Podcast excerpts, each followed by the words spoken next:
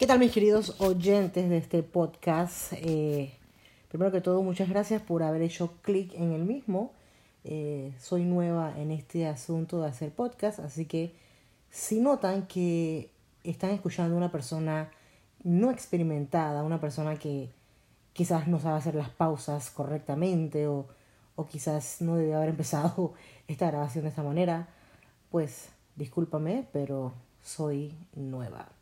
Como pudiste ver en el título, este va a ser mi primer episodio de eh, mi laboratorio de guion que estoy tomando actualmente.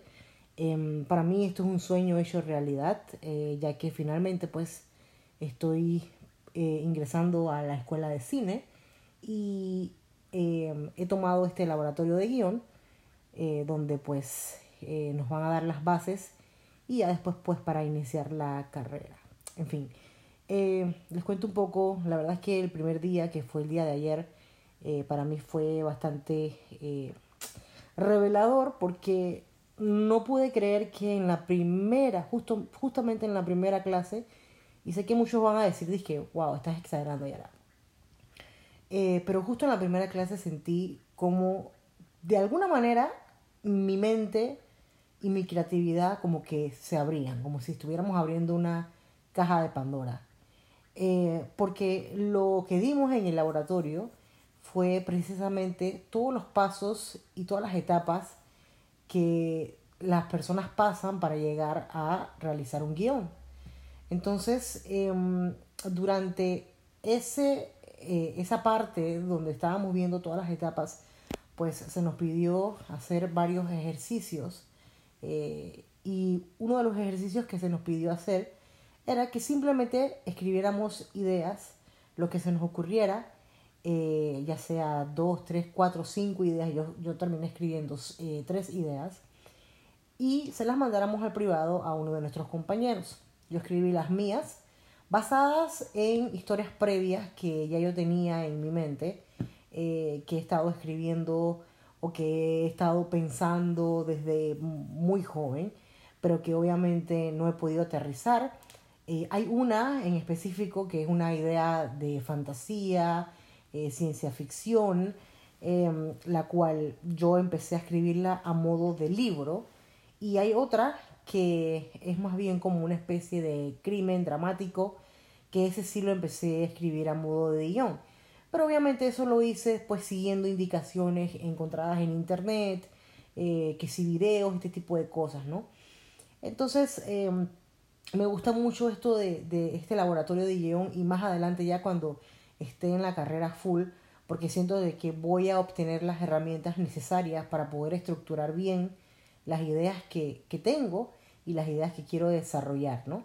Porque a las finales lo que yo quiero es contar historias, a las finales lo que yo quiero es hacer cine y poder tener la capacidad de hacerlo de una manera correcta, de una manera bien estructurada, ¿no? Em, les voy a ser muy honesta, yo siempre he pensado, he sentido que que quizás yo no estoy, soy apta para, para aprender cine o para hacer cine. Quizás a veces he sentido que, que quizás no tengo, eh, es como decir, I don't have what it takes, o sea, no tengo lo necesario para poder realizar algo. Em, y siempre como que he dudado de esa parte porque a veces siento que, que no sé, ¿no? Uno, uno, uno tiende a sentirse así, ¿no? Pero por otro lado, siempre, siempre he tenido esa habilidad de que cuando yo me siento a escribir, y, yo escribo desde que estaba en la escuela, a mí las palabras me salen muy fácil, ¿no? Em, así que realmente es un, fue un error mío no haberme dedicado o no haber buscado estos estudios desde muy chica, porque a las finales lo que yo siempre había querido hacer era estudiar cine.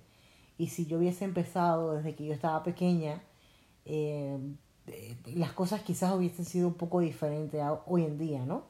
Pero bueno, nunca es tarde para, para, empezar a hacer algo y, la verdad es que eh, ahora estoy en esto y, estoy bastante feliz, ¿no? Así que básicamente pues mi, mi primera experiencia o mi primera clase pues me fue bastante bien. Como les comenté pues yo escribí tres ideas, eh, tres ideas eh, que, que, vienen pues de, de historias que ya yo tenía en mi mente, se las mandé a alguien Después el profesor nos mandó a unir que si la primera con la, con la tercera idea y hacer una frase y eso nos llegaba a nosotros. Entonces, a partir de eso nos mandaron pues a estructurar para la siguiente clase un párrafo donde podamos eh, tener a un personaje principal, ¿verdad? Y em, donde podemos eh, hablar sobre el conflicto dramático que va a tener este personaje principal, porque y les digo y les hablo de, de conflicto dramático porque aprendí que obviamente toda historia, eh, la, la, clave o una de las cosas más importantes de, de, toda historia es que tiene que tener un conflicto em, dramático, ¿no? Tiene que, tiene que haber un, un, personaje principal que tiene un objetivo, ¿cierto? Y tiene que haber un antagonista o algo, una fuerza que se oponga a este personaje principal para que realice y finalice y haga su objetivo, ¿no? Entonces básicamente lo que nos pidieron fue esto, ¿no? De, de, que teníamos que crear un personaje con un objetivo claro y crear de una vez un antagonista.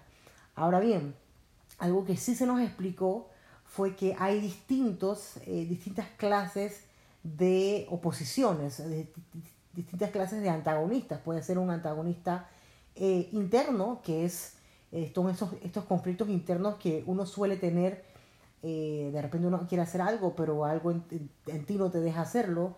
Puede ser también un, un, un antagonista, creo que es antipersonal, que ya sería una persona que se está, se está oponiendo a lo que tú quieres hacer. de ahí saltamos a un antagonista social, que ya es algo de la sociedad que no te permite hacer el objetivo que tú, no te permite llegar al objetivo que tú quieres. Está también el, el antagonista eh, natural, que es más bien las fuerzas de la naturaleza eh, no te permiten hacer eso. Vamos a poner un ejemplo claro. Un hombre quiere tener un hijo por sí solo y obviamente la naturaleza no puede hacer que ese hombre, no le permite que ese hombre cumpla con tener un hijo porque obviamente no es natural que él tenga un hijo, ¿no? Y también, y finalmente, pues está lo que es eh, los antagonistas eh, sobrenaturales, que aquí ya entramos pues en la, en la parte fantasiosa, la parte eh, sobrenatural, lo que no está regido por el tiempo y el espacio en nuestro plano, y que también pues se presenta como antagonistas en muchas de las historias que vemos a diario, ¿no? en el cine, ya sea en el cine, en las series y todo este tipo de cosas. Eh, así que mis amigos, básicamente eso fue lo que dimos eh, en la primera clase. La verdad es que yo salí muy, muy, muy entusiasmada de esta primera clase porque definitivamente para hacer la primera clase sentí de una vez que ya había una especie de dirección, una, especie de estructura y, es como si, es como si tú eh, movieras un switch en tu cerebro, bueno, eso me pasó a mí, moviera un switch en mi cerebro y diera paso a, a, ciertas cosas, ¿verdad? Eh, me abriera la mente a ciertas cosas que quiero hacer, ¿no? Así que ahora ahorita estoy trabajando pues en, en, mi párrafo para presentar para mi, mi, siguiente clase y por ahí es que va la cosa, mis amigos. Eh, bueno, esto ha sido un podcast bastante corto, realmente este, no quiero hacer podcasts súper largos, ya más adelante las cosas se irán poniendo un poquito más complejas y más profundas y van a requerir de más tiempo para mí para contarles a ustedes em, para contarles a ustedes cómo me está yendo en esta nueva etapa de mi vida. Eh, y bueno les agradezco realmente por escucharme y, y, si pueden pues compartirlo pues también les agradezco que lo compartan em, de verdad me gustaría que me siguieran que, que siguieran mis podcasts que siguieran escuchando eh, mi, mis experiencias y mis opiniones con respecto a las cosas Recuerden que tengo un canal de YouTube llamado Movie Addiction PTY. Pueden ir a YouTube y pueden buscarlo así mismo, Movie Addiction PTY. Y les agradecería que también se suscribieran al canal. Mis amigos, muchas gracias por escuchar. Nos vemos en el próximo.